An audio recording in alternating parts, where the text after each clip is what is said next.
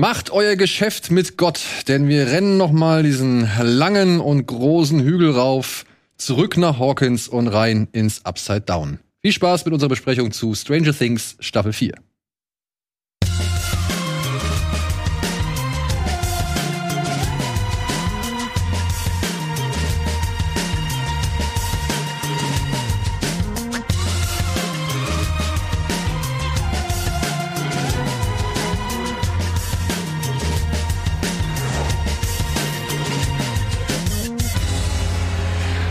und herzlich willkommen zu einer neuen Folge Bada Binge ganz im Zeichen der Stranger Things. Und dafür habe ich mir ein paar nicht so strange Leute eingeladen, sondern ein paar sehr nette Leute. Zum einen haben wir hier unsere Endgegner-Herausforderin Mel und äh, Chat-Duell-Veteranin Mel. ja, und eben Redakteurin für uns äh, hier auf dem Kanal, Mel. Dann haben wir Wolf am Start. Auch nach einer Zeit, ist, Ach. obwohl es ist gar nicht mal so nicht lange mehr so lange her. Nee, Was nee. war das letzte Mal? Kino Plus. Das war Northman. Äh, Jurassic äh, Dings. Jurassic Ah, World. Jurassic World, stimmt, Ja. stimmt. Ach genau, Northman waren wir allein. Jurassic Dings. Ja, Ey, schon völlig vergessen. Ja. ja, stimmt. Schon wieder völlig vergessen. Worum ging's? Ach ja, Heuschrecken. So, und wir haben Anna am Start, die, wann warst du zum letzten Mal hier bei? Ist auch noch nicht so lange her. The auch nicht Boys war das, glaub The Boys, stimmt, stimmt. Wir haben ja, Verdammt. Ich bin gerade voll drin in The Boys, ey. wie weit Du bist bist du? so ein Ich ich Spätblümer, ey. Das ist ja, so geil. Ist, ja, sorry. Ich bin jetzt gerade, ich glaube, Staffel 3, Folge 3 oder so. Okay. Also ich habe jetzt, ja, ja. Ich habe wirklich The Boys bewusst unterbrochen, um jetzt das Finale von Stranger Things nachzuholen, weil ich gerade voll drin bin. Aber egal, es soll ja nicht das Thema sein. Ja, Aber vielleicht zum großen Abschluss von The Boys oder so, dann bin ich auch dabei. wir werden, oh, das wird eine, die Sendung ist eigentlich schon geplant. Ah, verdammt, okay. Und diese Sendung ist auch schon randvoll mit Ja. Leuten. Also Na da haben gut. sich echt viele Menschen angemeldet. Aber du, ich sag mal so, wenn der Bedarf besteht, bin ich der Letzte, der sich dagegen sträubt, noch Ja. mal was dazu zu erzählen. Ja? Wir, wir gucken mal. Wir gucken mal. Ja. Genau, wir Mal gucken. gucken, wie das heute hier so läuft. Wenn, wenn genau. Platz frei wird in der Folge, ich habe deine E-Mail-Adresse. Ja, perfekt, genau. Ja. Ja. Wir versuchen heute die vierte Staffel Stranger Things zu rekapitulieren und das ist natürlich ein ganz schöner Brocken, denn ja, man muss ja einfach mal sagen, diese Serie oder diese Staffel war einfach lang und viel. Ja, und das halt auch noch mit einem Finale in zweieinhalb Stunden Länge fast. 20 oder so. Ja. 20, ja, irgendwas in den Dreh rum. Äh, also es war ordentlich, was die Duffer Brothers und Netflix jetzt hier aufgefahren haben und das muss natürlich alles irgendwie gut unter einen Hut gebracht werden. Ich würde einmal sagen, wir haben eine kleine Einführungsmatz. Ja. ja. Die schauen wir uns an und danach versuchen wir mal so ein erstes Stimmungsbarometer abzuholen und dann gehen wir mal auf die einzelnen Handlungsstränge ein. Viel Spaß mit unserer kleinen Matz zu Stranger Things.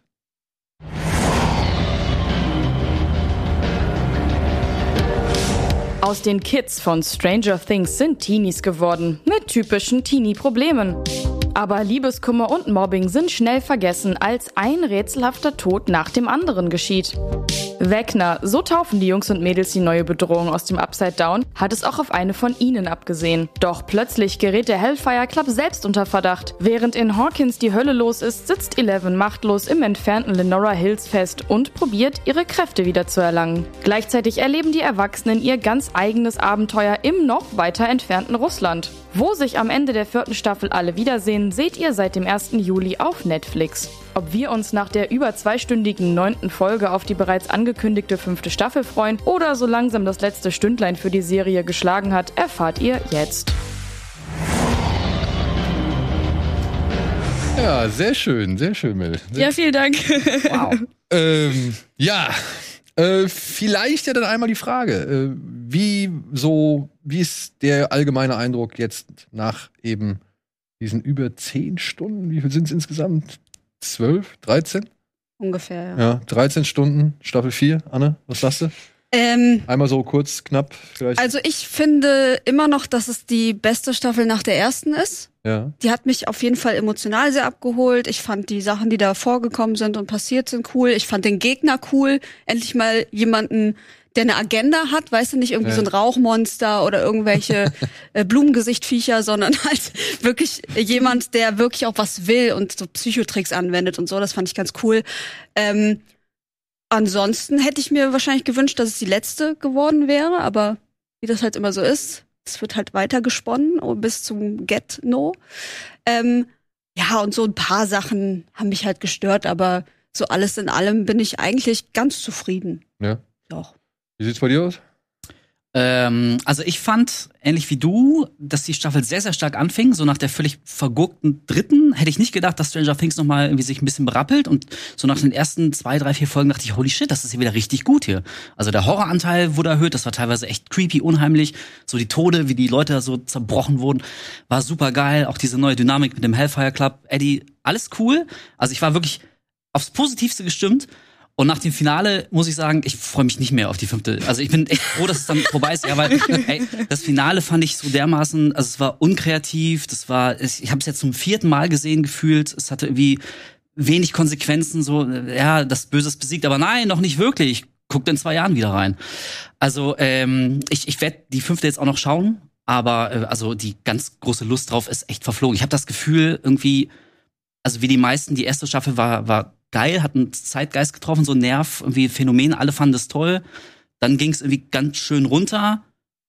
Und sie waren ganz kurz davor, also ich habe gestern noch, wie meine erste Reaktion war, ich habe so ein Gift getwittert von so einem Typen, der so einen Elfmeter verschießt. Also wirklich, der hätte, hätte den locker reinschießen können und so fühlte sich das Finale von äh, Staffel 4 für mich an. Also war eine herbe Enttäuschung, muss ich Aber sagen. wusstest du, dass eine fünfte Staffel kommt? Ne, ich dachte tatsächlich, ich hätte es mal irgendwo gelesen oder ich meinte es gelesen zu haben, dass die vierte die letzte gewesen sein sollte. Und im Zuge der Vorrecherche vor dem Finale habe ich dann aber gelesen, dass wohl tatsächlich noch eine kommt. Und ich, also nachdem wie die vierte jetzt geendet hat, ist es natürlich auch kein Wunder, weil irgendwie musste so langsam jetzt auch mal den Deckel zumachen. Ey, wie gesagt, also ich werde es gucken, einfach nur um das abzuhaken. Ähm, ich, ich bin jetzt irgendwie auch nicht sauer auf die Serie, aber ey, ich muss echt sagen, so das war vielleicht ein Sturm im Wasserglas. Das war mit einer Season haben sie echt mal so einen Geistesblitz gehabt und den konnten sie auch mit der vierten nicht rekonstruieren. So, deswegen bin ich ganz schön enttäuscht nach dem Finale, muss ich sagen. Ja. Mhm. Bei dir? Also ich fand die dritte erstmal gar nicht so schlecht wie du. Äh, mir hat das total viel Spaß gemacht, dieses, dieses Bunte da dran so. Ähm, das hat mir auch am Anfang ein bisschen jetzt wieder gefehlt Okay, bei der vierten. Ja, genau, aber als ich dann reingekommen bin, habe ich dann verstanden, wie die vierte funktioniert und das war dann auch, fand ich total cool. Ich fand aber wiederum, ähm, der Gegner, also Wegner, ich fand ihn auch cool, aber ich fand die, seine Story war so ein bisschen, man hat gemerkt, dass der da jetzt im Nachhinein reingeschrieben wurde und behauptet wurde, ja, das war ja von Anfang an irgendwie alles eher. Müssen wir schon eine Spoilerwarnung machen mal an der Stelle? Wir sind hier in einem Naja. Recap zu der Staffel, deren Finale jetzt vor ein paar Tagen äh, endlich ausgestrahlt worden ist. Wir, wir können sicherheitshalber kommen, machen wir eine Spo Spoilerwarnung. Also ich hoffe, ihr seid euch auch schon vorher bewusst gewesen, dass wir hier spoilern werden. Ja, also deswegen, okay, jetzt kannst du. Genau, ja, also dass er da jetzt irgendwie äh, die, die, die Strippen von Anfang an irgendwie in der Hand hatte und ähm, er auch derjenige war, der sich den Mindflayer ausgedacht hat.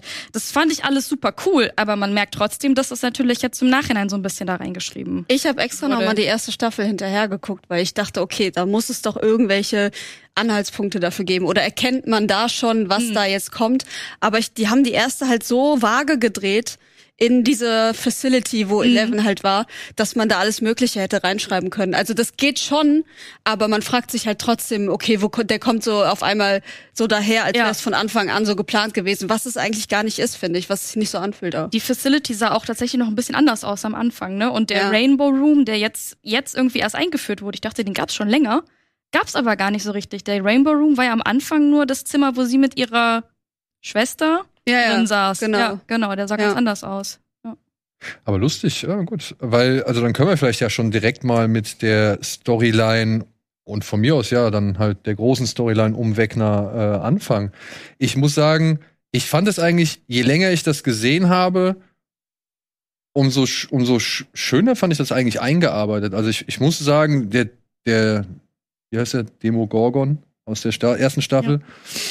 Ja, gut, äh, dachte man, okay, er ist der große Endgegner, wurde dann in die Wand gedrückt äh, und, und irgendwie schien es auch nicht so ganz vorbei zu sein. Also irgendwie so ein Restzweifel blieb ja da. Aber den als großen, als große Bedrohung, weiß ich nicht. Und dann die Hunde war jetzt auch nicht so. Da habe ich gedacht, okay, jetzt gehen sie halt auf Critters in Staffel 2 so. Das ist Mhm. halt jetzt das Thema. In Staffel 3 dachte ich eigentlich, okay, der Mindflayer ist es. Weil der ja schon in Staffel 2, glaube ich, einmal über diese Halle, über diesem, über diesem Mhm. äh, Tanzsaal gezeigt worden Am Ende, ist. ne? Am Ende, da gab es ja, Bild. das ein geiles Bild, genau.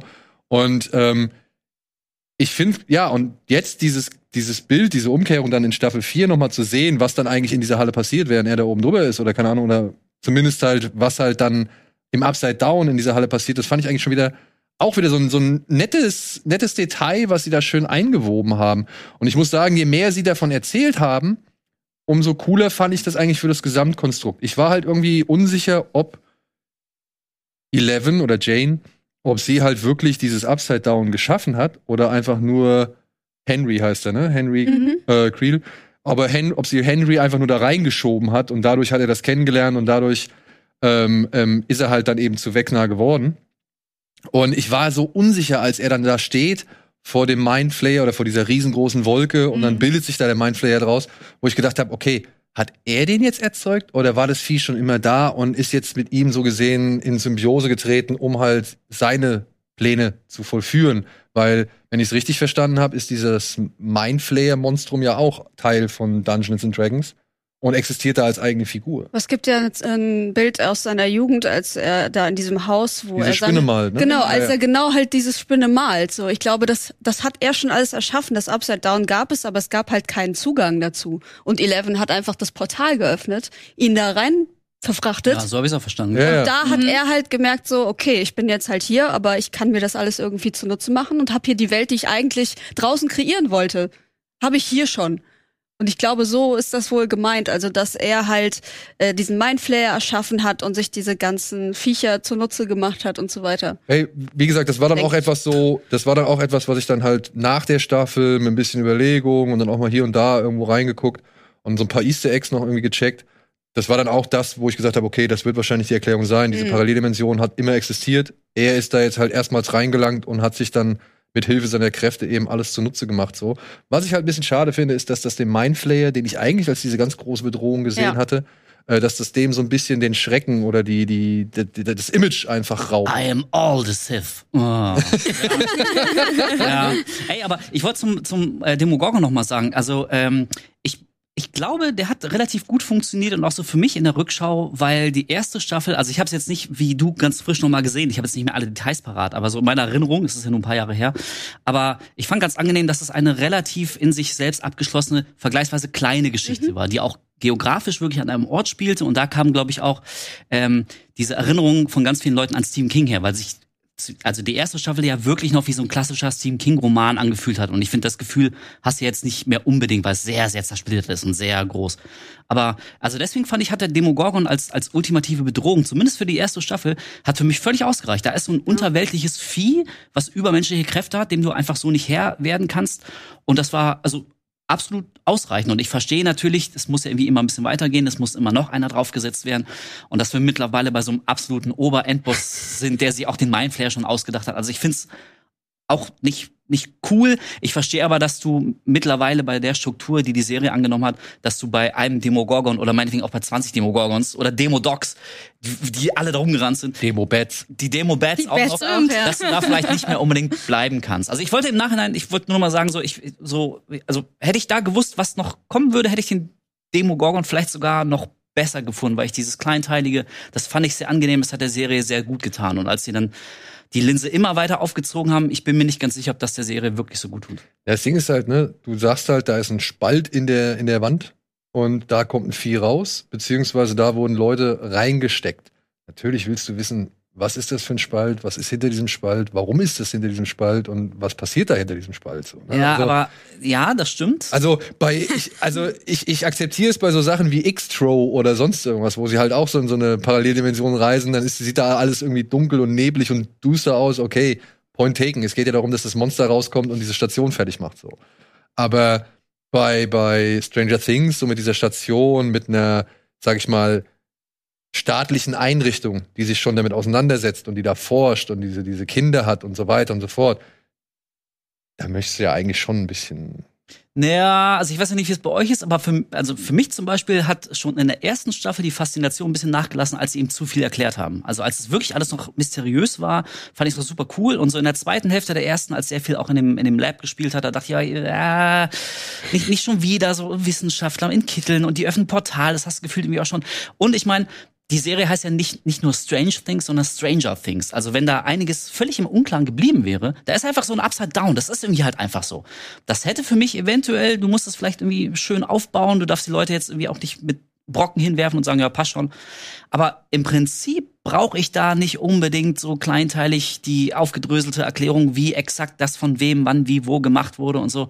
Das ist also Ihr merkt es vielleicht, aber für mich hat irgendwie die, die Faszination dieser Serie, die nimmt von, von Staffel zu Staffel ab, weil einfach, also auf der einen Seite Je mehr passiert erklärt immer wird. mehr und gleichzeitig Mhm, wird aber ja. auch von diesem immer mehr, immer mehr erklärt. Und das geht für mich so ein bisschen weg von Stranger Things. So, Es ist halt Ja. Ich fand aber auch Things as die, usual. ich fand aber auch die Monster, die eben irgendwie so mindless sind, irgendwie bedrohlicher. Also den Demogorgon, die Demodogs, den Mindflayer. Diese wilde Tiere halt. Genau, genau, ja, ja, ja, genau. Und als jetzt ja. aber jemand kommt, der auf einmal menschenähnlicher Ja. ist, der hat mir nicht, der hat mich nicht mehr so so gecatcht wie Weißt du, weißt du, an wen ich als erstes ja, aber ja, ich, hm? Weißt du, an, äh, als, an wen ich als erstes denken musste, als ich den zum ersten Mal gesehen habe, wie er da oben in seinem Dachboden hängt mit all diesen Schläuchen oder mit diesen, mit diesen was ich, Tentakeln oder, oder Ja. Wulsten, an diesen, ähm, ja, an den Obergott aus, aus Night, Nightbreed.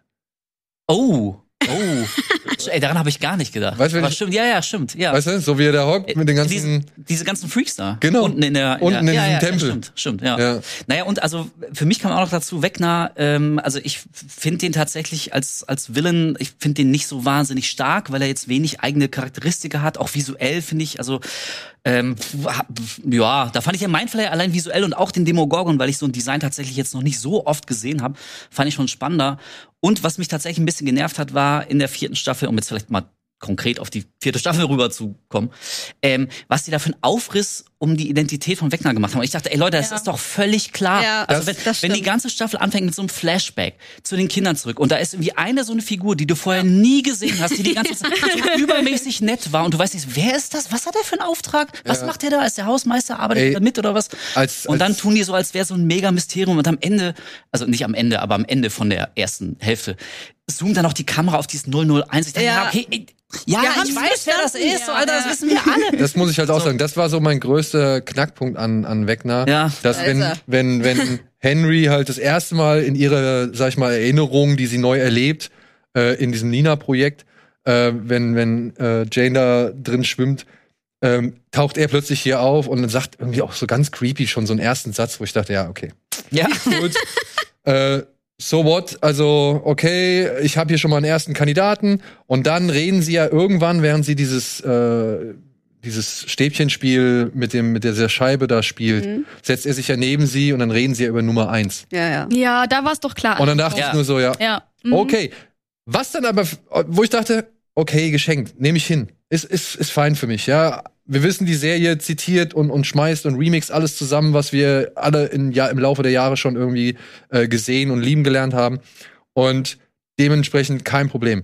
Was ich aber wirklich, und das ist eine Frage, die ich jetzt dann auch euch jetzt mal stelle, was mich wirklich ein bisschen gestört hat, warum zur Hölle hat Brenner ihn da als Pfleger bei diesen ganzen Kindern gelassen? Das frage ich mich auch. Das habe ich mich dann Weil von wir Anfang sonst. Willen hätten. Ja, nein, wir hätten, ja doch, wir Ja hätten. gut, aber ja, wo willst du auch hin mit dem, ne? Weil der hat ja eigentlich, einfrieren, ne? stilllegen, kaltstellen, irgendwas. Ja, irgendwas. Irgendwas, Ach, er irgendwas. ist der mächtigste von allen. Er ist Aber das unkontrollierbar. Ding ist, das er hat dieses Ding hier auf. hinten drin. Und dann packe ich den zu den Kindern, die ihm, also wirklich zu den einzigen Kindern, die ihm helfen können. Das wird in dieser Papa-Folge erklärt. Das ist die vorletzte, ne? Ja, das- dass er dieses, dass er so versessen darauf ist, diese, diese Menschen die mit den besonderen Fähigkeiten einfach bei sich zu behalten und denen irgendwie klar welche Kräfte sie haben und was sie damit machen können. Ich glaube, der konnte sich einfach nicht von dem trennen.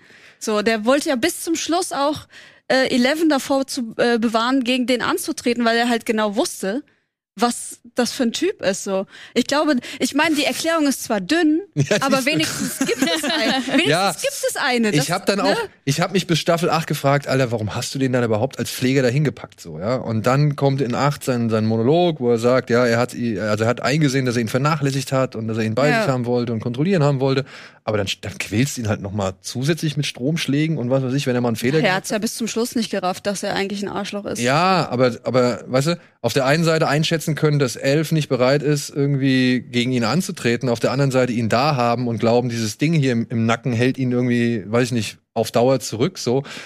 Ist ein bisschen schwammig. Will ich auch gar nicht bestreiten, aber es gibt, immerhin gibt es einen Ansatz, eine Erklärung und äh, Ja, ja, ja. man okay. hätte auch gar nichts daraus machen können und der ist halt einfach da. Kleine Detailfrage, ich weiß wirklich nicht mehr. Hatte nur er den Chip? Oder hatte, schon. Ja. Ich glaube schon. Also, Also beziehungsweise bei hat keinem kein- anderen wurde es jemals wäre es gezeigt. denn nicht ein relativ smarter Move gewesen, wenn du diese Technologie hast, allen von deinen Testobjekten diese Chips einzeln? Also, ist mal ehrlich, das, genau, das dachte ich mir nämlich schon beim Gucken. Also, das, da muss doch irgendwie eine andere Erklärung sein, warum nur er den Chip hat, weil es geht ja offenbar. Und wäre es dann nicht irgendwie, also gerade, du hast ein Testobjekt, was sich als übermäßig mächtig und gefährlich, unkontrollierbar herausstellt. Und vielleicht sollte ein Wissenschaftler, der so halbwegs auf der Höhe irgendwie seines, seine geistigen Kapazitäten ist, denken, hm, vielleicht wäre es nicht schlecht, wenn ich die alle überwachen könnte. Aber letztendlich, ähm, ja, okay. Na gut, ich wollte es nur noch mal wissen, weil Ja. gerade den Chip angesprochen Also ich muss sagen, mir hat im Allgemeinen dieses, diese Einführung von Wegner und wie er mit allem zusammenhängt, hat mir schon ganz gut gefallen. Wie es auf den Weg gebracht worden ist, ist natürlich jetzt zum einen offensichtlich oder sehr offensichtlich, wahrscheinlich offensichtlicher, als es ihm lieb ist. Und dann halt, ja, mit ein paar Fragezeichen behaftet so. Aber auch, was ihn für mich so ein bisschen entzaubert hat, wir sehen in der Rückblende, wie Eleven ihn platt macht. Und dann sollen wir noch Angst vor ihm haben? Also ja, sie wurde genervt, ne? Ihr wurden die Kräfte entzogen, aber es ist doch trotzdem allen klar, sie wird diese Kräfte wiederbekommen. Du, äh, und dann könnten wir ja direkt überleiten mal zu, zu Jane oder Eleven oder Elfie, wie auch immer sie man nennen möchte. Ähm, fand ich halt einen der schwächeren Handlungsstränge Ja. innerhalb der vierten Staffel, weil genau das, was du sagst. Hm. Sie wurde jetzt in der dritten Staffel neutralisiert, so ist okay, passt auch mit seiner Erklärung, weil er ja ihre Kräfte so gesehen absorbiert hat mit dieser Spinne, die sie da in der dritten abgesaugt hat, äh, um halt eben die Tore öffnen zu können, die er hier in Hm. Staffel 4 öffnen möchte. Finde ich insofern cool, aber man merkt halt anhand des, des Story-Strangs um, um Frau Millie Bobby Brown, weiß ich nicht, da ist aber hier dann, ist sie es ja gar nicht, ne? Das ist dieses CGI. genau, Ja, ja. der, ja. Aber ich muss sagen, sie stellen sie die ganze Zeit echt aufs Abs Abstellgleis. Mich hat das wirklich sehr wenig interessiert, was da in dieser Forschungsstation Ja, passiert ist. ja. Voll. Äh, du hast die ganze Zeit Brenner, der immer nur die gleichen Sachen macht. Du hast hier ähm, den, den Alien Paul, Paul Reiser. Paul Reiser, der halt irgendwie nur im Hintergrund wieder seine besorgte Miene irgendwie zeigen darf. ja. Und äh, du hast dann noch vielleicht als Gegenpol dazu noch die anderen Militärs, die halt versuchen, die beiden da zur Strecke zu bringen, beziehungsweise auch nicht wissen, wo das ist. Ich habe mich halt auch gefragt, was ist denn das bitte schön für ein staatlicher Apparat, der so überhaupt keine Kontrolle über seine Ja, Einrichtung oder sonst irgendwas hat. Und was ich mich auch gefragt habe, als die Armeesoldaten das, das Projekt Nina angreifen, so, dann stellen sich die Wachleute von Brenner dahin und, und ba- verbarrikadieren sich und schießen und liefern sich Feuergefecht. ich habe mir zum einen, hab ich zum einen gefragt, warum sind die so loyal ihm gegenüber? Also ich meine, was, was hat er ihnen gesagt? Und B, wer bezahlt die eigentlich? Dafür, dass die sich da in die Bresche schmeißen. So. Also woher kommt Die eigentlich das verdammt Geld? gutes Gehalt haben. Ja. Ja. Ja, Also, ja, ich glaube, man sieht halt auch sehr schnell, dass ihr Storystrang nur dazu da ist, um die Geschichte von Wegner zu erzählen. Also ohne dieses Ganze, sie muss ihre Kräfte wiederfinden und daraus generieren sie ja ihre Erinnerungen an das, was früher passiert ist. Wenn es den nicht gäbe, dann hätte man nur die Geschichte gehabt, dass er als Kind halt seine Familie umgebracht hat und dann zu ihm da gekommen ist als, äh, als ähm, ja, Versuchskaninchen Nummer eins. Mir hätte das vollkommen gereicht. Ich muss nicht wissen, dass äh, irgendwie er da, weiß ich nicht, sie angestiftet hat, so ihre Kräfte so freizusetzen, weil eigentlich ist es ja er, der ihr sagt, du bist hier unterschätzt und so weiter und du musst an das und das denken, damit du deine Kräfte voll entfalten kannst. Also er trainiert sie ja quasi so heimlich. Ähm, ich hätte die Hälfte davon nicht sehen müssen. Also es hätte gereicht, wenn man man am Ende auch den Konflikt nur gesehen hätte, wie er dann in der Wand verschwindet und halt seine, seine Jugendgeschichte. Und das ist, glaube ich, der einzige Grund, warum Eleven da so Ewigkeiten in diesem Bad verbringt. Also ich finde anhand ihrer Storyline, die ich so gesehen für ihre Entwicklung eigentlich schon ganz inter- interessant finde, weil sie ja schon jetzt feststellen muss, okay, mit mir ging halt ziemlich viel Scheiße schon eigentlich dann los oder ich bin ziemlich, also verantwortlich für ziemlich viel Scheiße.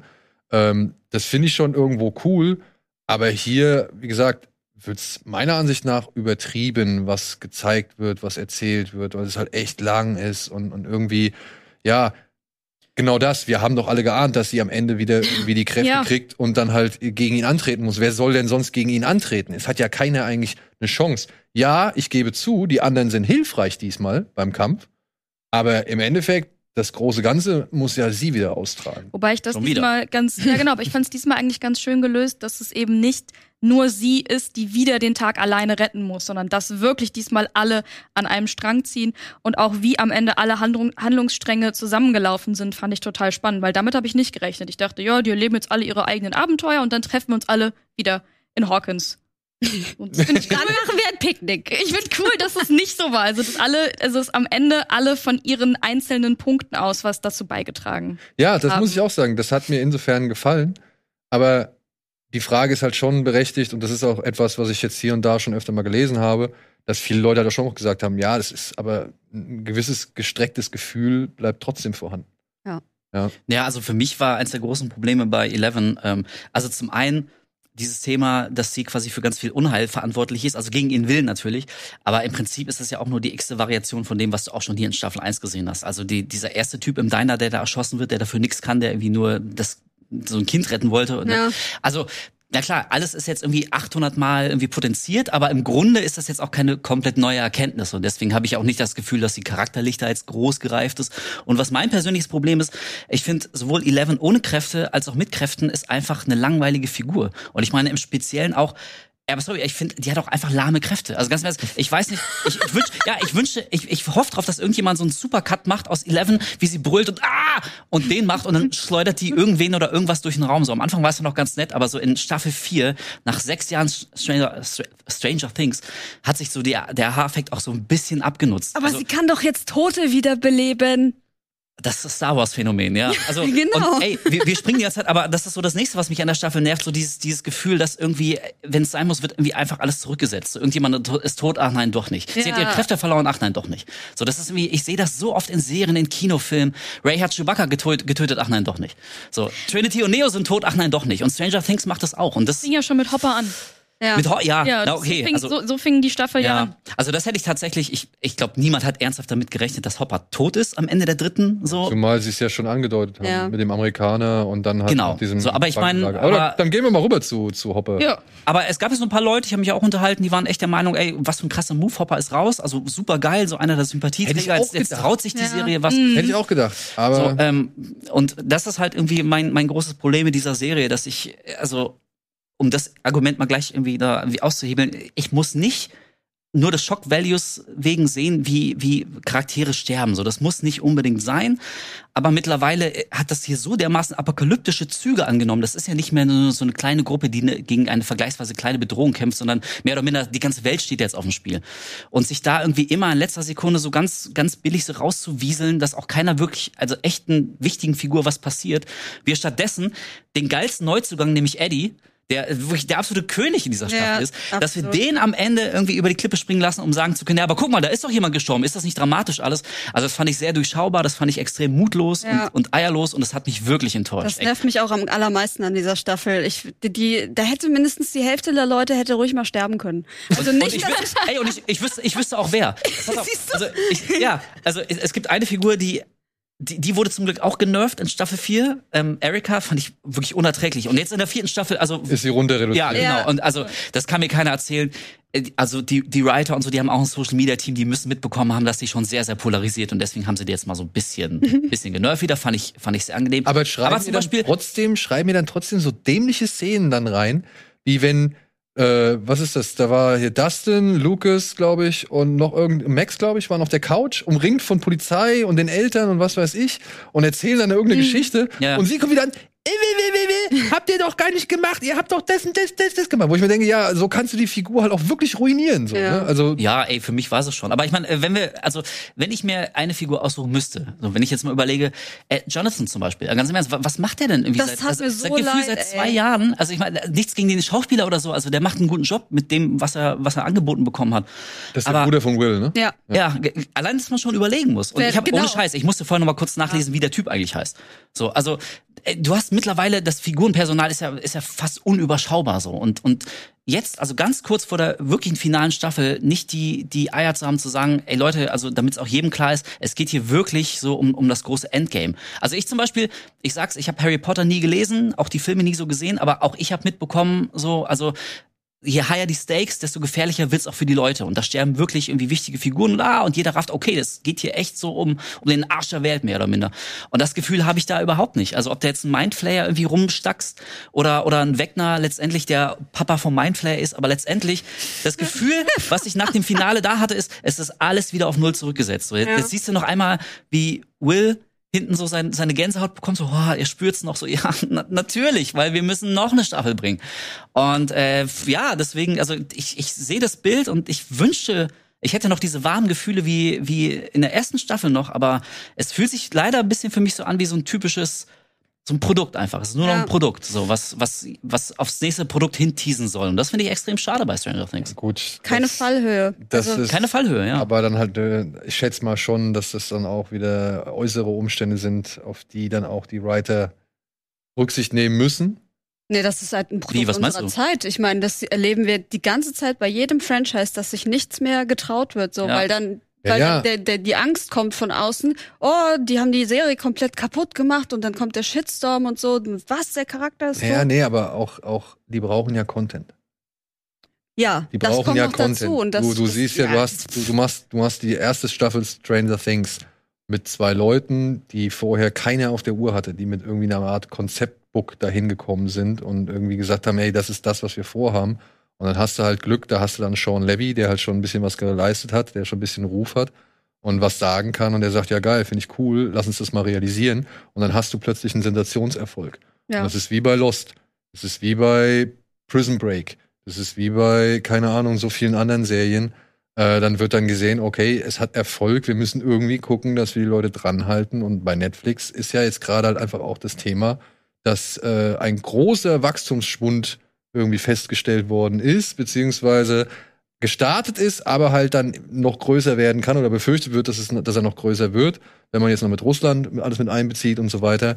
Die brauchen sowas wie Stranger Things. Und deswegen werden sie ja, das ja, aufblähen. Das tut halt der Serie leider nicht gut. Nee, es tut der Serie nicht ne? unbedingt gut. Ich würde jetzt nicht komplett nicht gut sagen, also dass es wirklich nur geschadet hat, sondern ja, es, man merkt es, den, den, weil das merkt man halt an Eleven meiner Ansicht nach ähm, und, und auch an, an, an anderer Figuren, Jonathan, ja, von mir aus, der ist da, weil er halt irgendwie dazugehört, aber sie wissen nicht so wirklich viel mit ihm anzufangen, deswegen ist er die ganze Zeit nur der Fahrer von diesem Pizza-Auto. ja. Oder halt auf dem Beifahrersitz ja, von dem, von dem Pizza-Auto. Ja, ja. Ist nur bekifft die ganze Zeit. Ja, und, und, und hat eigentlich nicht wirklich viel beizutragen zu der ganzen Geschichte. Obwohl, ich muss auch sagen, ja, so wenig der dann irgendwie zu sehen war, und jetzt sind wir eigentlich jetzt schon wieder völlig durcheinander. Ich wollte eigentlich bei Hopper irgendwie erstmal weitermachen. Aber so wenig er dann zu sehen war, ich fand die Szene mit ihm und seinem Bruder an diesem, an diesem äh, Salzbecken. Das war eine Szene in neun ja. Folgen, Alter. Ja, das aber, das war, aber die war süß. Ja. ja. natürlich war die süß. Was soll ich sagen? süß, als äh, hier Dings äh, Max da im Sterben lag und Lukas so komplett aufgelöst war. Es war mega süß, als äh, Dustin zum Vater von Eddie geht, Alter. Onkel, glaube ich. Onkel. Oder Onkel, genau. Ja. Alter, da habe ich auch, da muss ich auch schlucken, Alter. Das war richtig heftig. Ja. Klar, das sind so einzelne Szenen und die Charaktere sind auch das, was die Serie tragen, definitiv, weil die halt super gut geschrieben sind, super gut gecastet sind. Aber dass sie irgendwann in neun Folgen mal einen Moment haben, rechtfertigt nicht die komplette Existenz. Ja, also das, also gebe ich dir, geb ich dir recht, gebe ich dir recht. Natürlich hast du hast du in dieser Staffel so ein paar sehr starke Momente. Also wir alle denken sofort an Max und hier Running Up That Hill und so. Das, das, mhm. das war wirklich eine geile Szene. Also ehrlich, da dachte ich, holy shit, ähm, das, das war visuell cool. Da wurde anders als in Staffel 3 mit dieser unsäglichen Neverending Story Szene, die ich die ich erbärmlich finde, ich wurde. Ich fand sie auch. Nee, also wenn der, wenn der ganze Plot so überdeutlich pausiert wird, damit es jetzt ein 80er Jahre Hit einspielen können. Und also du hast wirklich, bei der Szene hast du echt gemerkt, dass ein Social Media Manager daneben sitzt und sich auf die Tweets freut. So, und habt ihr schon, seid ihr schon da? Gleich, ey, gleich kommt Neverending Story. ey, geht's, das Internet wird so abgehen. Hatte ich, naja, völlig. Naja, und da, also da war die vierte, wie echt schön, haben die schön eingebunden. Ich fand äh, gerade, ich weiß, wir schon echt gerade ein bisschen, aber diese Max-Szene, ich finde auch, man kann die auch als eine sehr schöne Allegorie auf wie Depression zum Beispiel lesen. Also, dass jemand da so gefangen ist in sich selbst und irgendwie mit, also, ob er rauskommt oder nicht, ist ein Kampf und so. Also, ich, mein, mein Punkt ist, es gibt schon starke Charaktermomente auf jeden Fall und die Szene hier an dem, an dem Salzbecken da würde ich auch dazu zählen. Ähm, aber ich muss auch sagen, bei einer Lauflänge von netto dann was, elf Stunden oder was, also wenn wir dann so zwei, drei echt coole Momente haben in der kompletten Staffel, wo sich alle einig sind, die waren gut, das setze ich aber dann irgendwie auch schon voraus. Ich meine, das ist hier, das, das machen Profis so. Wir sind alle einen gewissen Qualitätsstandard gewöhnt. Von daher finde ich, würde ich da jetzt die Serie nicht übermäßig loben, weil die wie alle viereinhalb Stunden mal eine Szene bringt, wo man denkt, oh, das war jetzt aber süß. Und mehr. Nein, nicht über, wie gesagt, ähm, gut. Haken wir mal kurz oder stellen wir mal Hopper kurz zur Seite. Bleiben wir, bleiben wir. Bleiben wir, bleiben, bei, bleiben wir einfach bei den Kalifornien. Bleiben wir bei, bei Will, bei, bei Mike, bei Argyle, bei Jonathan und ja, kommen wir über Elfie halt zu denen, weil ich meine, die retten die ja und ja. das ist ja dann schon, äh, wie gesagt, deren Mission. in der gesamten Staffel. Aber es fällt auch schon auf, ne?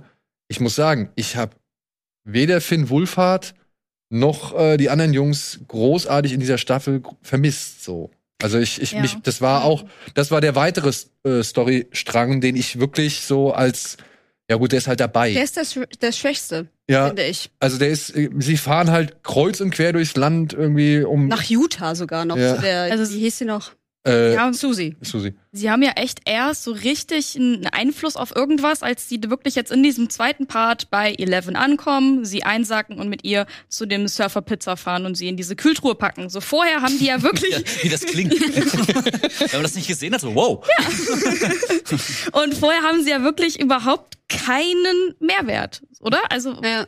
sie vergraben diesen FBI-Typen nett, so auf diesem Ja, Schrottplatz und das Also, war's. sie haben halt diesen einen Mehrwert und da verstehe ich dann die Staffel auch nicht. Die haben sich so viel Zeit für alles Mögliche genommen. Ja? Sie erklären Wegner und äh, Elfis Verlust von den Kräften beziehungsweise Vergangenheit und wir kriegen dann die Russen, die auch noch mal irgendwie jetzt äh, so, so ein, eine breitere Facette kriegen und und und und.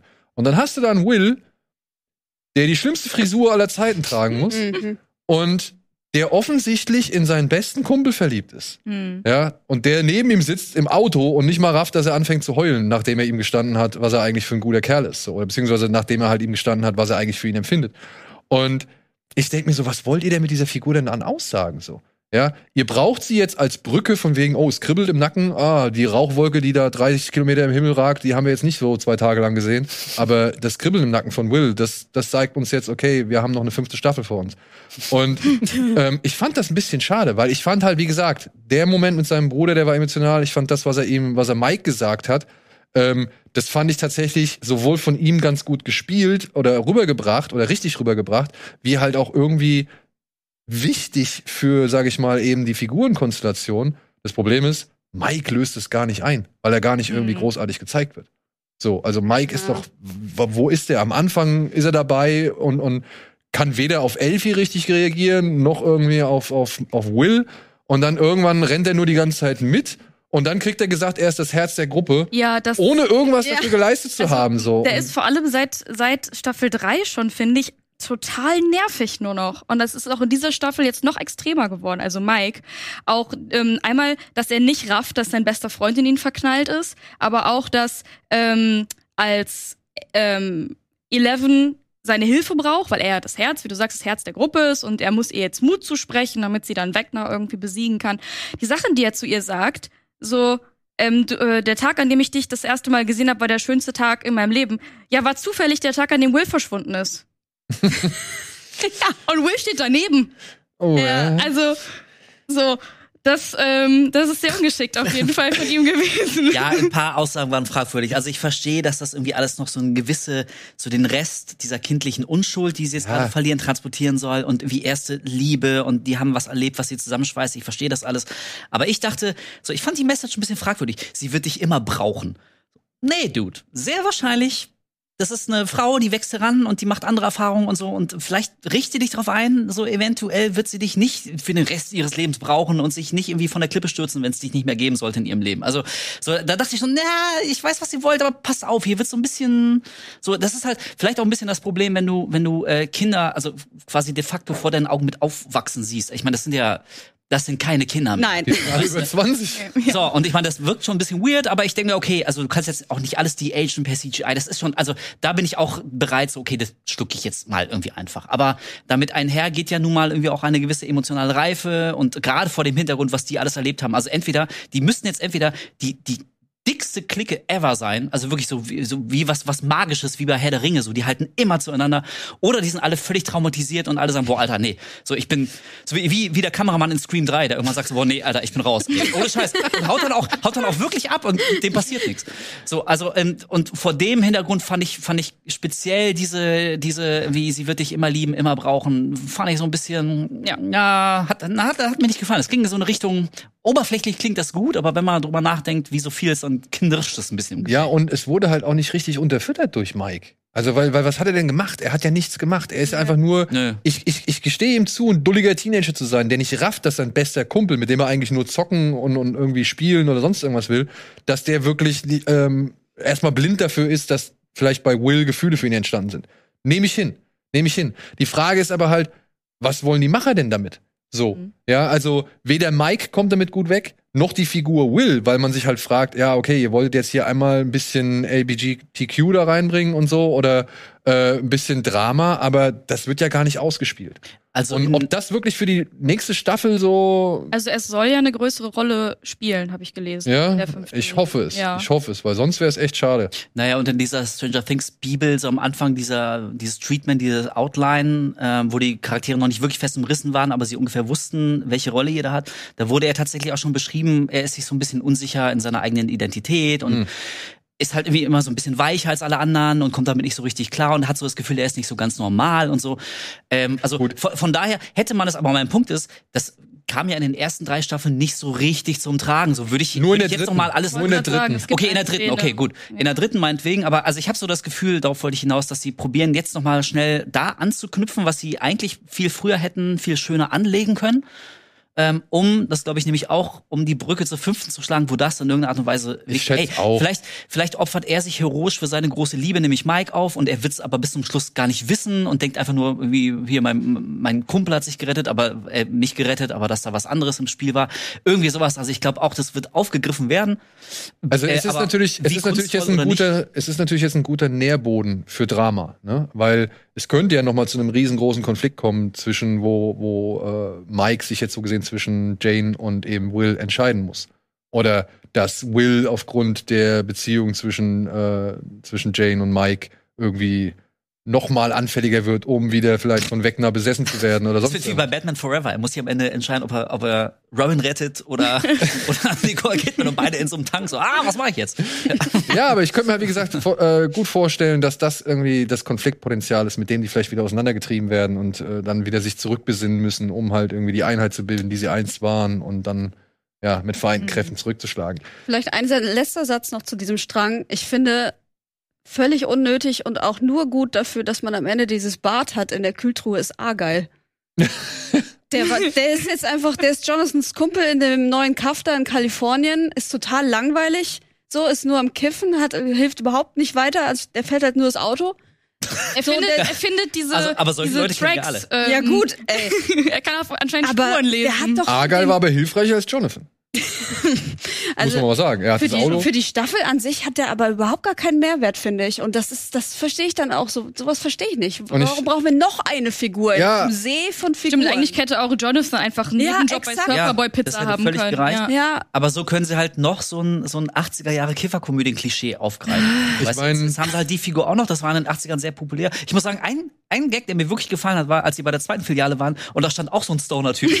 das, das fand ich re relativ lustig. Ich fand Ihr nur müsst komisch, gucken, die Augen sind richtig rot von Ja, ja. ja. Also, auf jeden Fall vorher gerieben. Ich fand nur ein bisschen komisch, den geben ihm einen Joint und, und also wie lange raucht er an dem Joint? So, und dann machen die stundenlang dieses Bad und er kommt nicht mal wieder rein. ich glaube, die haben der ihn ausgesperrt. Das war ein Deal. So, und- und er die- kriegt den, er kriegt den und geht dann dafür. Ach so, echt? Ich, dachte- Ja, so- ich dachte, er geht einfach für die, für einen Joint lässt er komplett den Laden unbeaufsichtigt und irgendwie. Er war doch eh verabredet. Egal. Alright, ja, okay. Und außerdem war es ja sein Pizza-Dude, also aber, Turf-Kumpel so. aber auf jeden Fall, also das fand ich, fand ich relativ lustig, dass da wie exakt so ein, so ein identischer, völlig verschallerter Dude da steht. Das fand ich ganz lustig. Vor allem, dass es irgendwie eine Art Franchise gibt, die solche Typen halt, sage ich mal, fördert. Ja, ist ein bisschen. Dass es so eine eingeschworene Pizzafamilie quasi gibt, die über die Staaten verteilt. Das ist so- irgendwie so ein sich Ja, genau. gegenseitig selbst, ihre, sie sind selbst ihre besten Kunden. Deswegen, Aber- den fand ich auch. Aber das Problem ist, und ich glaube, Argyle ist äh, für mich dann ein Punkt, wo wir vielleicht auch schon mal dann switchen können zu einer anderen, oder zu der, Yes. nach Hawkins äh, switchen können. Denn ich glaube, Argyle ist für mich eine Erklärung auch, warum Eddie dran glauben musste. Ja, weil du kannst halt nicht einfach also so viele, sag ich mal, Lieblinge irgendwie in diese Serie unterbringen. Ich fand schon Eddie bedenklich für Steve. Ja, weil Eddie, große Look, ja. Konkurrenz. weil Eddie halt wirklich Äh, Steve teilweise überstrahlt hat, beziehungsweise ihm einfach Zeit genommen hat. Ich meine, Steve ist wieder eine Bank, meiner Ansicht nach. Ja. Habe ich Immer. wirklich, den, den gucke ich mir so gerne an in dieser Rolle. Der Joe Keery macht das echt gut, obwohl er mittlerweile 30 ist. So, ja. Äh, und trotzdem, ich nehme es ihm immer noch ab. Ich finde, mit allen Figuren, mit denen er interagiert, das ist immer cool. Er hat immer die schönen Szenen, weil er halt immer, sag ich mal, sowohl peinliche Momente als auch coole Momente irgendwie in einer guten Balance bekommt. Aber ja, ihm wurde arge Konkurrenz durch Eddie gemacht.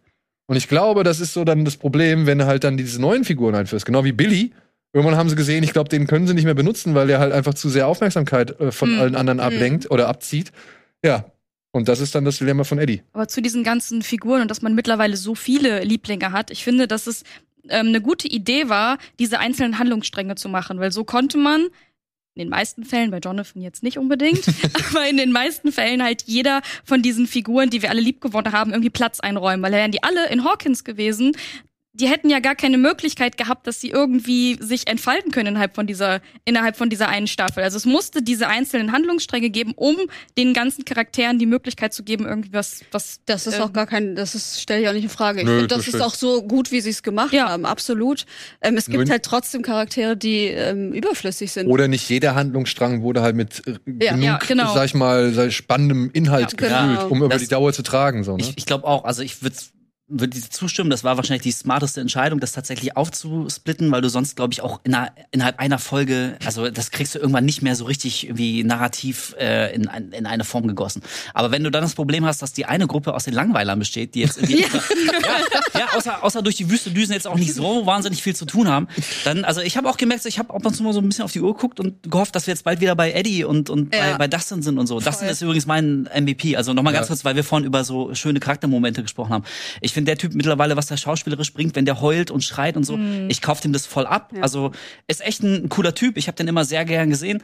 Und ähm, also allein diese Dynamik mit ihm und, und Eddie, also das überstrahlt dann halt wirklich so die, die eher, die, die drögen Kameraden. Ja, das sind dann die Sachen, an denen man sich so irgendwie, ja, weiß ich nicht, äh, äh, hochhält, so, ne? Also ich, ich weiß nicht, ich, man, ich habe mich immer gefreut, wenn es wieder zurück nach Hawkins Ja. ging Ja. und halt zu Steve, zu, ja, sogar zu hier Frau Wheeler, Nancy. ja, die ich, Nancy, die ich eigentlich überhaupt nicht mag, so, ja, und Robin finde ich cool. Also immer wenn, und Lucas und, und, und Max, also Max finde ich auch super, also jetzt auch, ich fand auch super, dass sie jetzt ab der zweiten Staffel tatsächlich so ein cooler und integraler Bestandteil geworden ist.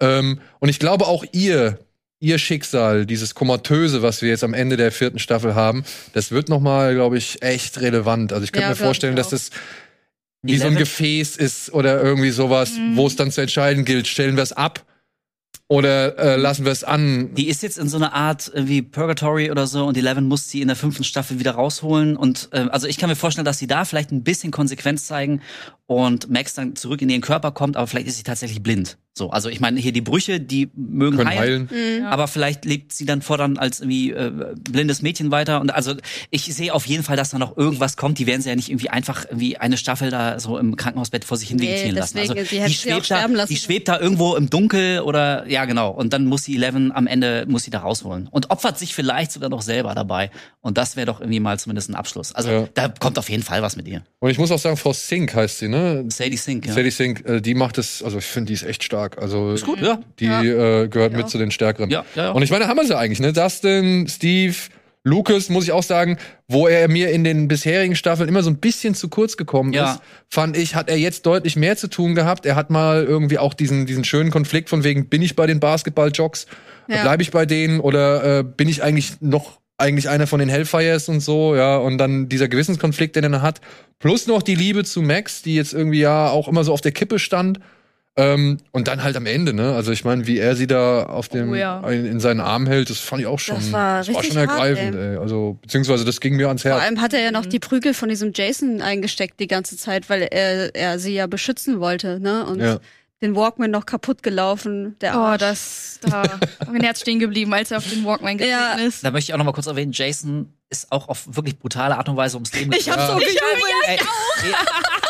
Naja, ich finde, also er hat natürlich so die, die Rolle des, des Sekundär-Villains eingenommen, aber so in der Logik der, der Show war das irgendwie immer noch ein eigentlich fehlgeleiteter junger Mann, der wirklich ernsthaft dachte, dass seine Freundin von einem von diesen, dass es so ein Psychopathenclub ist und okkulter Teufelsanbeterkult, ähm, der für mindestens drei Morde verantwortlich ist. Also ich sag nicht, dass es ein Sympathieträger gewesen wäre, aber wie, der ist gestorben und keine Sau fragt auch nur eine Sekunde, was mit Jason ist. Also der ist es schon, ich will nicht sagen, es ist eine tragische Figur, aber ich meine, also der ist ja nicht von heute auf morgen aufgewacht und hat sich entschlossen, psychopathisches Arschloch zu sein. Der wurde da irgendwie schon irgendwie hingetrieben. Und also, dass, dass der mal eben so irgendwie rumge weggesplattert wurde und, und also ich kann mir schon vorstellen, dass eine Menge Leute da gejubelt haben. Der war vorher schon uncool. Fand ich ein bisschen, ja, natürlich war er uncool, aber er war trotzdem irgendwie immer noch, also er war jetzt kein, kein, kein John Doe aus Sieben, so der, der, wie seine Mission war nicht, irgendwie möglichst viel Unheil und Chaos und, und Blut und Zerstörung auf die Welt zu bringen, sondern äh, er, er wurde wie ja schon so ein bisschen tragisch fehlgeleitet und hat nicht die Wahrheit gesehen. Ähm, und also wollte ich wollte ich nur mal einwerfen, so ich, ich bin jetzt nicht im Jason Fanclub, aber Sieht Aber so ich mein- aus, mein Freund. naja, also also für, für die für die Story war der Typ schon cool. Ich finde, also der hat ein bisschen Drive noch reingebracht und ich Ja, fand's eine ganz weitere nett. Brisanz oder Genau, und, Gefahr. und ich fand's ganz nett, dass du eine konkrete Bedrohung hattest, die jetzt vielleicht nicht irgendwie was mit irgendwelchen Wegner-Typen aus dem, aus dem Upside Down zu tun hatten, sondern wie konkret so ein, so ein Jog, der sich mit seinen Jogfreunden bewaffnet und Jagd auf die macht. Also ich fand das, ich fand das cool und an, anfassbar, so als Bedrohung. Hat mir gefallen, der Story. Vor allem fand ich das auch tatsächlich einen schönen, ich weiß nicht, das war so eine kleine Situation oder so ein kleiner Moment, wo ich dachte, ja scheiße, jetzt spielt's ihm eigentlich richtig in die Karten. Wenn er gegen Ende auf diesen Speicher kommt Mhm. und dann ist Max in der, und schwebt dann in der Luft. Also alles, was er bisher geglaubt hat, wird ihm so gesehen bestätigt. Ja. Ja. Ja, also Ja. Er, er, er ist sogar, er wird sogar in einem Zustand gelassen, wo er überzeugt, also wirklich Ja. völlig davon überzeugt Aus sein kann, dass Sicht- alles, was aus seiner Sicht irgendwie war, Ey, aus seiner Sicht holen die den leibhaftigen Satan zurück auf die Erde und haben dafür drei Leute, unter anderem seine, seine, Toch äh, seine Tochter, seine, seine Freundin. Freundin dafür gekillt. Und mit dem Wissen stirbt er, ohne dass ihn irgendjemand aufgeklärt hätte. Und deswegen, Aber ich glaube, man wird noch mal, man fragt am Ende noch mal nach ihm, beziehungsweise erst bei diesen Vermissten auf der auf der Tafel. Ja, das muss sowas. sein, ja. Ja, ja. Ich finde aber ganz cool, dass man durch diese, ähm, diesen Jason und eben seine Jog-Kumpels dann irgendwie dieses okkulte Thema noch damit reinbaut. Also, ne, die erste, ersten zwei Staffeln ähm, Stranger Things waren Monster-Horror, würde ich sagen. Dann kam äh, Body-Horror, ne, dieses, diese Dinger, die zerfallen und sich dann neu zusammensetzen in der dritten Staffel zu diesem Fleisch, Knochen, Bisschen, ja. Zahnmonster. Ja, kann man so sagen, ja. Ja, und jetzt haben wir so dieses Okkulte irgendwie da drin. Man, man, Ja, ich meine, am Anfang, äh, die, der gesamte äh, Anfang von, von, äh, von Jane in Kalifornien ist ja Carrie, so gesehen. Mhm. Ja, also du hast halt jetzt schon genau solche Sachen, Leute, die halt irgendwie besessen sind. ja. Oder, bisschen Firestarter. ein bisschen ja, stimmt, ja. Also ja. Und hast du gesehen, am Ende ist es auch kein Zufall, dass sie Talisman lesen. Also ja, das, na, ja, ja, na klar. Äh, nicht nur das, also nicht nur geschichtlich, aber ich habe halt dann jetzt gesehen, dass Spielberg mit den Duffer Brothers zusammen für Netflix Talisman für Ja, ja, Netflix machen will. weiß ich. mm. Ja, Ja, also, hm. also auf jeden Fall, wo wir jetzt gerade irgendwie auch nochmal auf Jason zu, zur Sprache gekommen sind, so in der Rückschau muss ich sagen, ähm, also eigentlich schade, weil ich, ich die vierte Staffel so bis zum Finale fand ich die tatsächlich sehr, sehr gut. Und mir hat gerade gefallen, dass es so was ganz leichtes Murder Mystery artiges hatte. Also dass, dass sie wirklich da irgendwie noch hier diesen Victor Creel ausfindig machen mussten und so langsam erst verstanden haben, was die Hintergrundgeschichte ist und haben so so rumgepuzzelt und so Details zusammengesetzt und sind allmählich dahinter gekommen. Das hat mir tatsächlich eher sehr, sehr gut gefallen. Und wo sie mich dann, also als, als Gegenpart verloren haben, war zum Beispiel diese, die ganze Russland-Story. Weil ich meine, mir war schon klar, dass die am Ende irgendwie alle wieder zusammenfinden und dafür hat sich dann doch ein bisschen zu sehr gezogen. Ich sind wir jetzt bei Hopper? Ja, jetzt ja, ich wollte jetzt endlich mal die Brücke zu, zu Hopper schlagen. So. Hopper. Und also mir, mir ähm, hat analog zur ersten haben die etwas übersichtlicheren und kleinteiligeren Sachen, die auch noch so ein, so ein Mystery-Element hatten und nicht alles wie auf elf hochdrehen wollten, haben mir tatsächlich in der Staffel ähm, auf jeden Fall mit Abstand so am, am besten gefallen, ja. Der ganze Hawkins-Part war eigentlich so das Herz Ja, der ich ganzen muss auch sagen, der Hawkins-Part war Eddie mit das als neuer. Charakter, der Ja. da ein bisschen Würze auch mit reinbringt. Der übrigens, so. bevor wir zur nächsten, zu Hopper springen, Irgendwann mal vielleicht. äh, ich finde, Eddie musste sterben, weil wer was hätte er denn machen sollen? Der wäre doch in den Knast gekommen. Die hätten doch ihm die ganzen Morde angehangen und er wäre doch lebenslang Stimmt, weil ins nach vier Staffeln gekommen. das ganze Kaff immer noch nicht rafft, dass irgendwas Übernatürliches ja, davor Ja. ist so, oder? Also ich sag mal so, mit der Wolke da am Ende, die wir Ja, sehen, der musste nicht sterben. Das sieht doch jetzt wirklich überdeutlich. Also ich finde es ohnehin schon sehr, sehr hingebogen, dass wie nach drei Staffeln, also bis Ja. zu dem Punkt hat es keiner gerafft und am Ende sehen wir diese apokalyptische, offenbar unterweltliche, unweltliche Wolke. Also spätestens jetzt muss jeder raffen, dass da irgendwie was im Busch ist. Also wenn in der nächsten Staffel das nicht irgendwie das Stadtgespräch im ganzen Land ist, was geht denn eigentlich da in diesem kleinen Es war ein ab? Erdbeben. es, es war ein Erdbeben, ja. mit roten Gewitterwolken. Ey, also von daher, nee, ich finde nicht, dass Eddie Also Eddie musste sterben, weil sie halt einen Sympathieträger brauchten, bei dem jeder schreit, Das hat nein! funktioniert. Ja! Ich, ich, ich, also ich mochte den mit am meisten in der ganzen Staffel. Und Ich finde Joseph Quinn ist äh, Sein Masters of Puppets Moment, ey, so kitschig Ja. und, und übertrieben der ist. Ich fand ihn halt, ich fand herrlich. Ich fand Aber wie super. gut auch der Song passte, weil Ja. Wegner ist ja der Puppet Master. Ja. Ne? Er, Ja, genau. er steuert die, die äh, anderen Viecher und die wie Marionetten, die, die ähm, seine Opfer in die Luft. ja. Ich hab's noch nicht so ganz verstanden. Also es, es, ich hab einmal mitbekommen, dass der Sohn von Rob, Rob Trujillo, also der Bassist von Metallica, dass der den Song eigentlich gespielt hat. Hm, das hab ich auch Aber dann war noch ein anderer Gitarrist da, der so gesehen das Handdouble war. Und der hat den Song aber nicht gespielt. Also das verstehe ich nicht so ganz. Also es gibt, Hä? ja, also es, es, es gibt einen anderen, es gibt einen anderen Mann, noch mal gucken, ob ich das noch finde. Der hat halt, wie gesagt, der war das Handdouble und der hat halt so am, am, am äh, Hals quasi die ganzen Riffs irgendwie nachgespielt. Vielleicht hat er schönere Hände einfach. Aber vor einiger Zeit hat halt, äh, ja, kann vielleicht sein, ja. Das Casting hat sehr lang gedauert. Braucht einen mit, mit schön sexy Händen, der das aber auch spielen kann. Master of Puppets. Aber vor einiger Zeit hat halt Rob Trujillo dann äh, bei Twitter gepostet, ey, das ist mein Sohn, der das jetzt hier gespielt hat oder diese Version gespielt. Also rein optisch hätte ich geschworen, dass hier Argyle der Sohn von Robin Hill ist. ja. oder, ey, wenn ich, wenn du mir jetzt gesagt hättest, ey, übrigens, das ist der Sohn von ihm, hätte ich gesagt, ach wirklich, ja klar, natürlich, jetzt sehe ich es auch. Ja. Ja, gebe ich mit.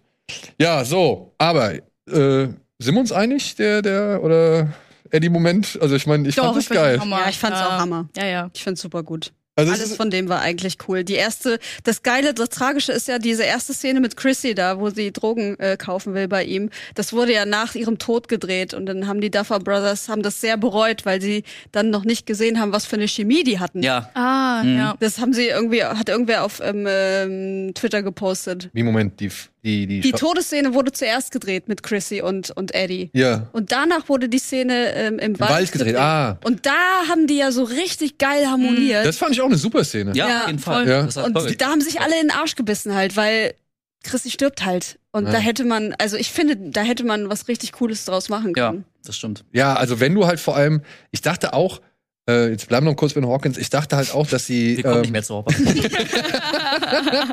ich dachte halt auch, dass sie auf dieses Thema mit der Psychiaterin ein bisschen mehr eingehen. Ja. Weil ja alle Kinder, die vier Reiter der Apokalypse so gesehen, ähm, weil die ja alle unter denselben Symptomen hitten, litten.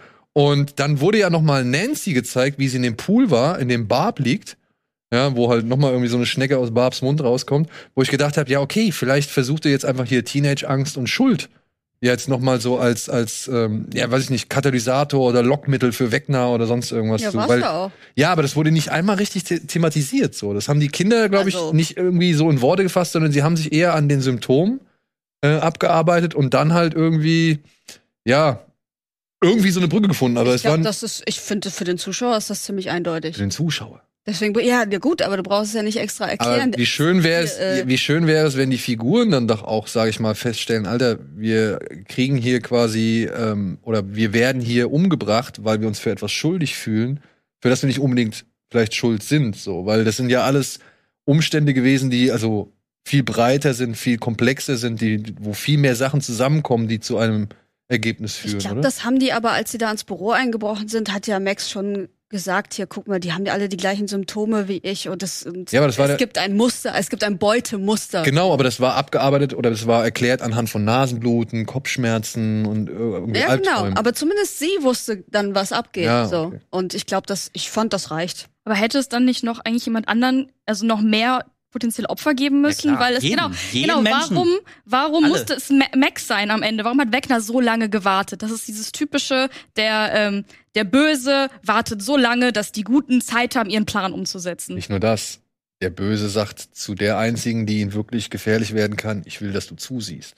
Ja. Das hat schon der Imperator bei Star Wars gemacht. Ja, also, und da kommt halt dann wieder dieses ganze Zitate-Ding, was die Mhm. Duffer Brothers da machen. Ich meine, wie oft Halloween jetzt auch in dieser Staffel irgendwie zitiert Ja. worden ist.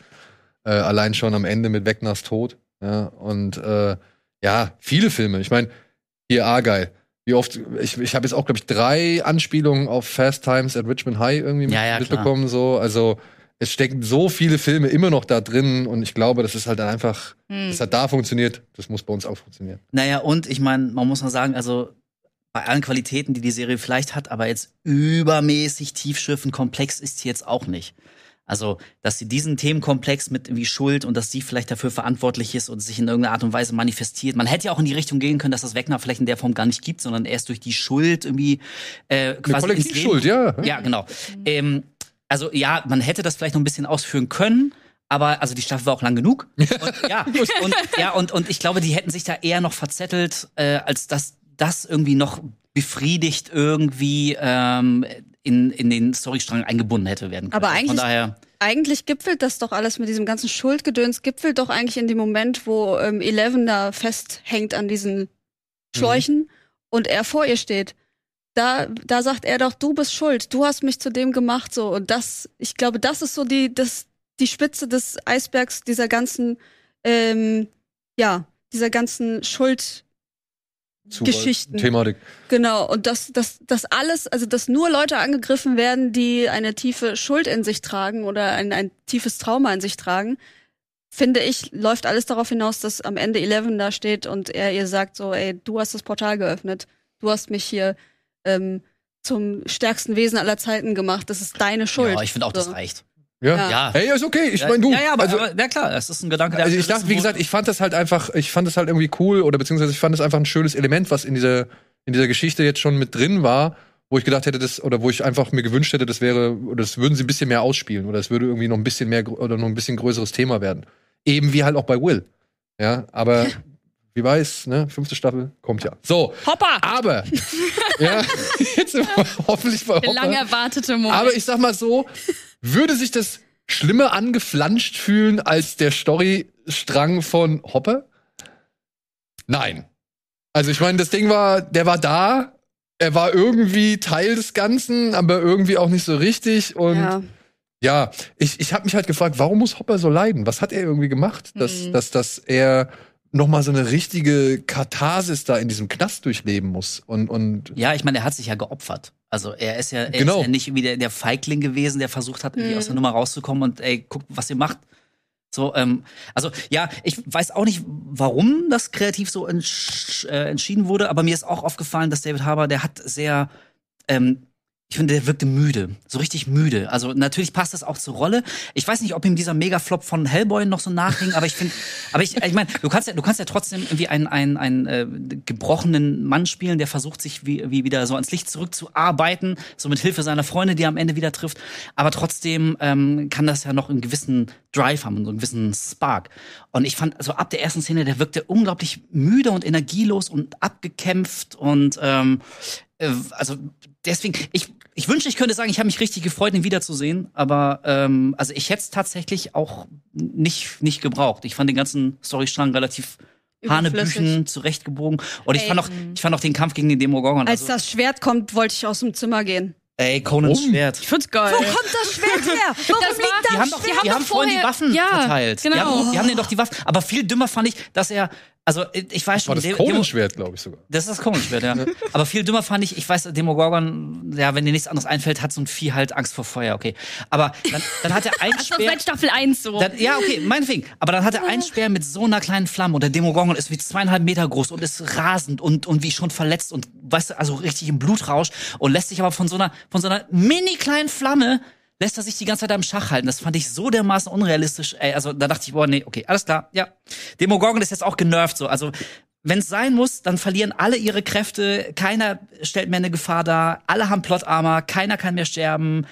Jede wichtige Figur ist einfach unersetzbar bis zum Ende und natürlich kommt Hopper da irgendwie lebend raus und Tom Blaschia auch.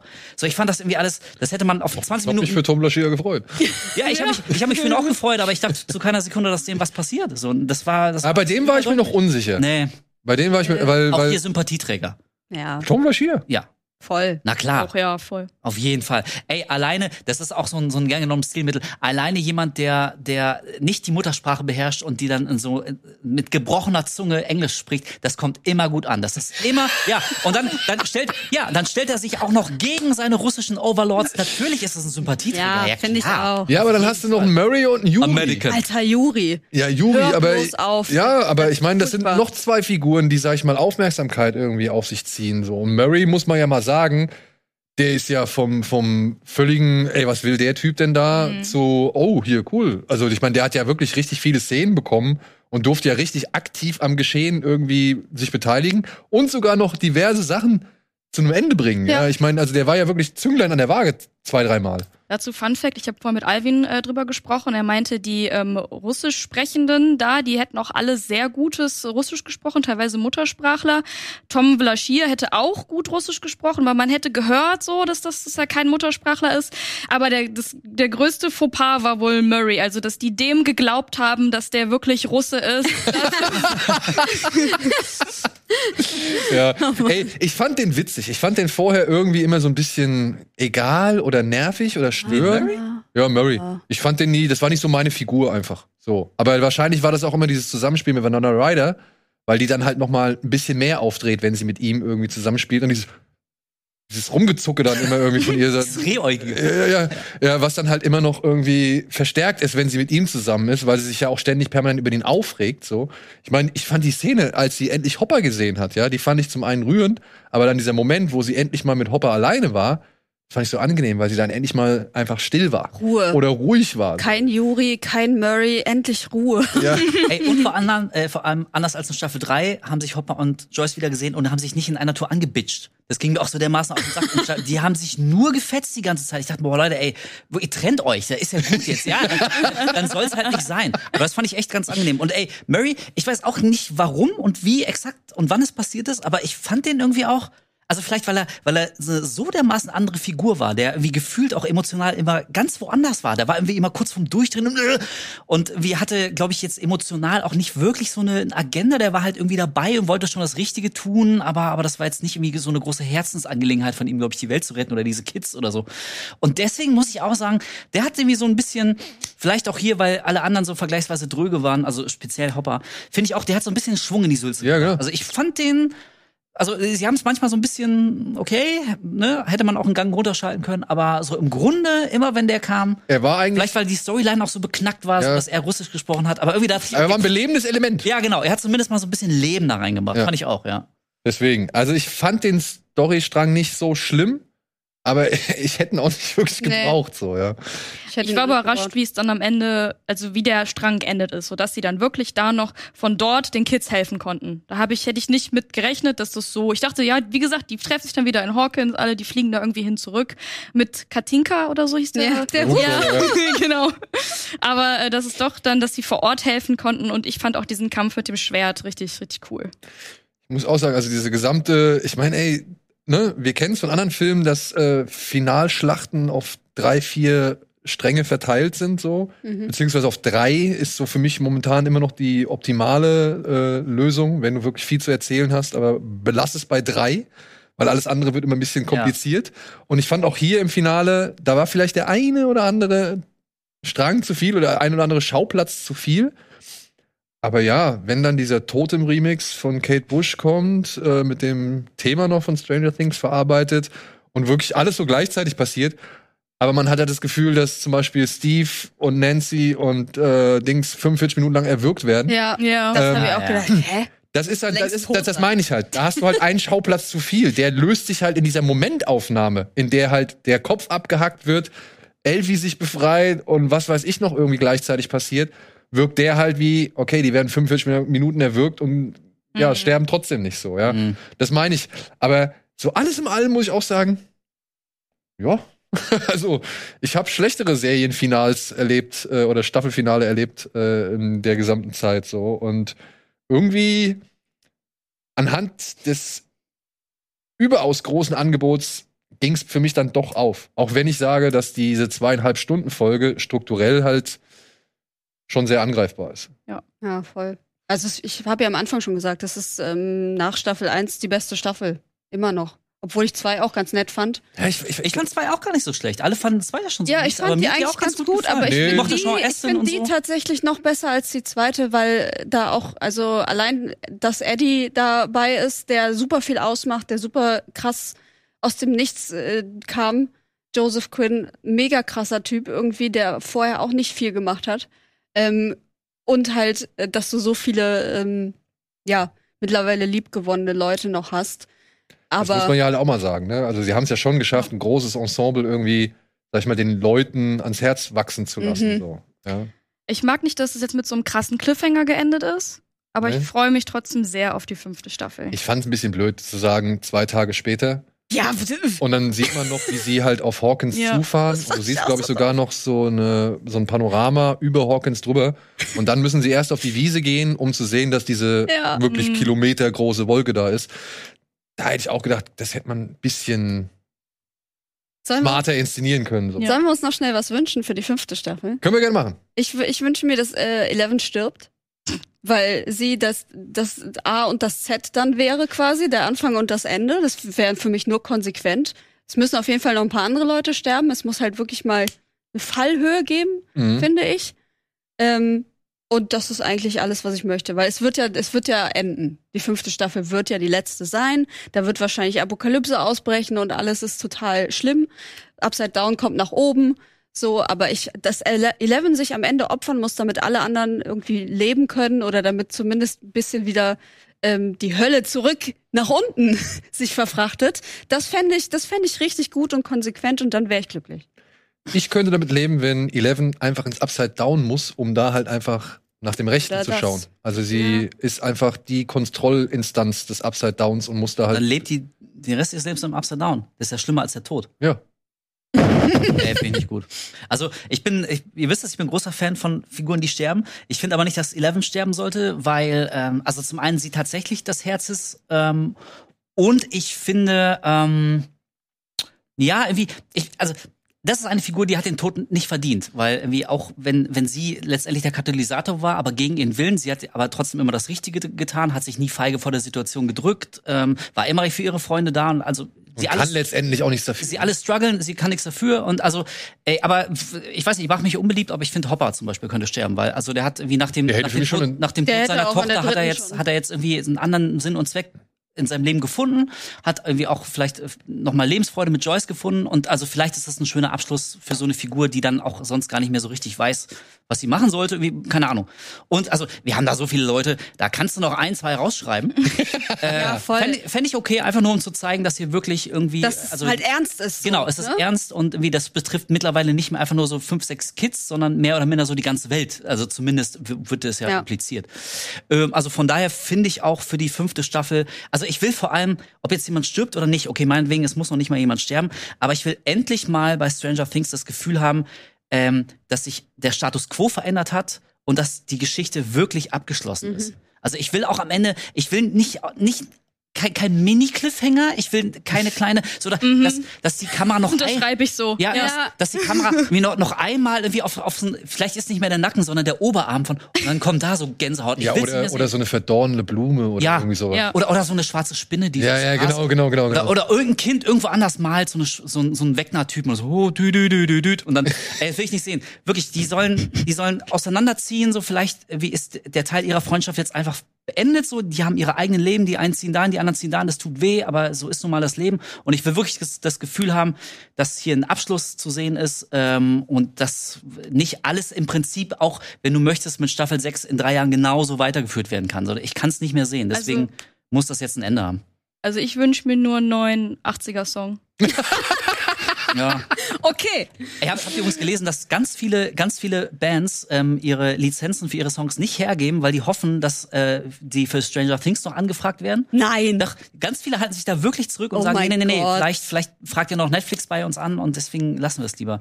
Habe ich, hab ich neulich äh, so, so einen Text drüber gelesen. Aber jetzt hier, die, also die sollen auch alle, also Kate Bush war ja on fire, ne? Dass, das, dass der Song noch mal so in die Charts drei Wochen lang. 8700 Prozent mehr, äh, Ja. mehr Wow. Abspielung bei Spotify. Aber auch hier Journey, Separate Ways, äh, waren auch Ey, sehr und Master of erfreut. Werden jetzt auch ein paar Leute neu entdecken. Ja, denke ich auch. Also äh, fand ich schon cool. Ich, wenn ich mir noch was wünschen darf,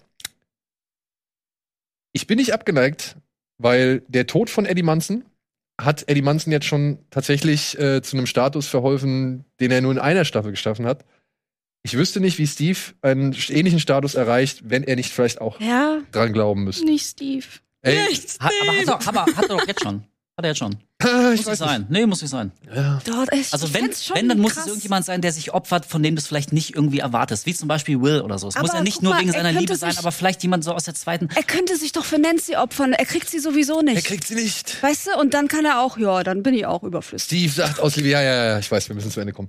So, habt ihr, habt ihr noch einen Magic Moment, wo ihr sagt, Staffel 4, Magic Moment fand ich, das war wirklich der geilste Moment? Running Up That Hill, Hä? Staffel 4, Running Up That Hill, das Ende? Ja, das ist ja der naheliegendste natürlich. Äh, Ich überlege gerade, sag mal jemand anders in der Zeit. Ich muss mal überlegen, ob es noch irgendwas anderes gab. Aber es war super süß, wie Steve erzählt hat, er will sechs Kinder und er hat's ja schon äh, jetzt hier die, äh, geübt mit Ja. denen. Du? Schwierig, so viele. Ich glaube, mein Magic Moment oder der, der krasseste Moment ist, wie Dustin mit Eddies Onkel spricht. War auch geil, ja. Äh, rein installatorisch muss ich sagen, hat mir sehr gefallen, wenn Elf in der Wüste steht und diesen Hubschrauber runterholt. Oh, das, das fand ich ein sehr geiles Bild. Mhm. Und ich bleib bei Master of Puppets, auf jeden Fall. Noch eine ganz kleine Anmerkung ne, mit, dem, mit dem Onkel. Ja. Der Onkel fragt nicht, was exakt mit ihm passiert ist, wo die Leiche liegt oder so. Also einfach nur vage anzudeuten, er ist gestorben. Ja, aber wie? Also Ja, gut, beim eine Erdbeben. Beerdigung. Beim Erdbeben, wenn sich da die Erde auftut oder ein Stein auf dich aber du würdest das nicht so. wissen wollen. Ey, also irgendjemand sagt, ja, der der, ist gestorben. sagt, das kann alles noch nichts tot, heißen. Vielleicht ist er ey, blöd über eine Ahnung. Wurzel haben die sich gestolpert. noch da hingesetzt und haben sich unterhalten? Die haben sich Ja, aber, bestimmt noch weiter aber der Onkel hat nicht gefragt, so, ja, okay, er ist äh, gestorben, hat sich geopfert als Held, okay, aber ich als Familienangehöriger würde doch irgendwie wissen, okay, aber können wir die Leiche irgendwo bergen? Es wäre schon ganz nett, wenn der da jetzt nicht liegt und von Geiern zerfressen wird. Also, ja, jetzt mal ehrlich, also das wäre meine erste Frage. Ja, okay, alright, aber wo muss ich hin? Vielleicht haben sie das Du später. sollst einen Magic Moment zum Ende Ja. sagen und nicht wieder eine Kritik. Ja. Nörgelei. Dann fällt mir keiner mehr ein. Gar nichts. Naja, ey, die haben wir alles schon genannt. Master of Puppets fand ich geil, äh, Running Up That Hill fand ich geil und ähm, also nicht unbedingt das Gespräch mit dem Onkel, aber ich fand tatsächlich ähm, rein schauspielerisch fand ich fand ich die Sterbeszene von Eddie in den Armen von Dustin. Dustin, ja. Ähm, ich finde der, der der junge Mann, der haut, der kniet sich immer voll rein in die Rolle, so der hat keine der hat keine Scheu davor irgendwie so hässlich zu wirken, also wenn jemand so richtig heult, das sieht ja auch nicht gut aus. Dann hast du die Kamera direkt vor der, vor der Schnauze und dann tropft dir der Sabber und der Rotz so raus. Aber er kniet sich da voll rein, der ist sich nicht so schade dafür, so richtig emotional alles aufs Tablett zu bringen. Ähm, deswegen, also ich sehe den extrem gern. Ich, ich hoffe, der hat noch eine geile, krasse Karriere. Er vor darf sich. nicht sterben. nee, Der Ey, darf das, nicht das hatte, sterben. ohne Scheiße, das hatte mir das Herz gebrochen. Das- Das, das darf hat er auch nicht sterben. verdient, nee. Ähm, und deswegen war das für mich so ein bisschen vielleicht mein kleiner äh, Magic Moment. So Sterbeszenen sind natürlich immer so ein bisschen manipulativ und so, ne? Also die wissen schon so Tearjerker. Aber ähm, fand ich richtig schön. Deswegen hat mir das gefallen, ja. Cool. Ja, wir hoffen, euch hat diese kleine Rekapitulation auch gefallen. Lasst uns doch gerne mal wissen, wie euch Staffel 4 gefallen hat, beziehungsweise ob ihr euch auf Staffel 5 freut und welche Ideen ihr vielleicht für Staffel 5 habt. Das würde mich auch mal interessieren. Ich habe schon ein paar Sachen gelesen, die fand ich sehr interessant von der Theorie her. Deswegen, vielen Dank, vielen Dank, vielen Dank. Vielen Dank euch da draußen fürs Zuschauen und bis hoffentlich nächste Woche oder spätestens Donnerstag. Tschüss! Adieu.